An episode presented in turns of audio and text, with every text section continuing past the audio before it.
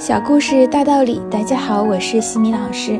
今天和大家分享的是哈佛家训经典小故事，故事的题目是《六颗子弹》。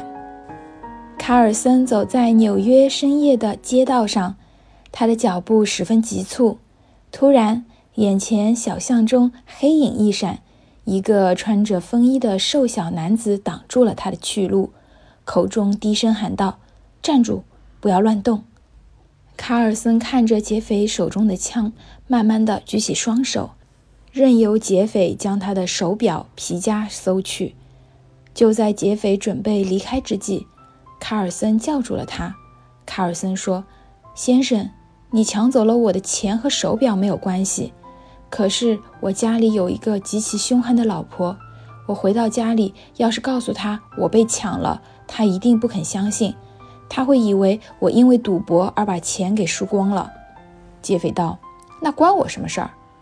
卡尔森说：“能不能麻烦你用手在我的帽子上面射一个洞，这样我回去好交代一些。”经不起卡尔森再三恳求，土匪勉为其难地在他的帽子上开了一枪。随后，卡尔森又说：“为了逼真，最好在外套、裤管。”靴子甚至手帕上都留下弹孔。做完这一切，身材瘦小的劫匪准备扬长而去，卡尔森却拦住了他，要求还回手表和钱夹。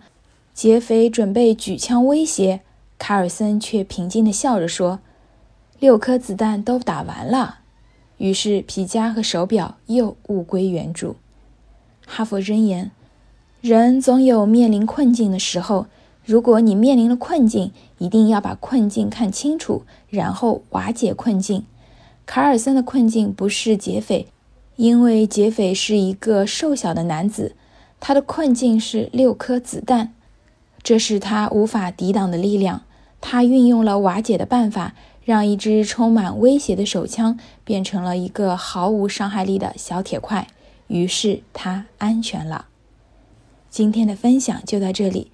如果你喜欢这个小故事，欢迎在评论区给到反馈意见，也欢迎关注我们的公众号“西米课堂”，了解更多经典小故事。感恩你的聆听，我们下次见。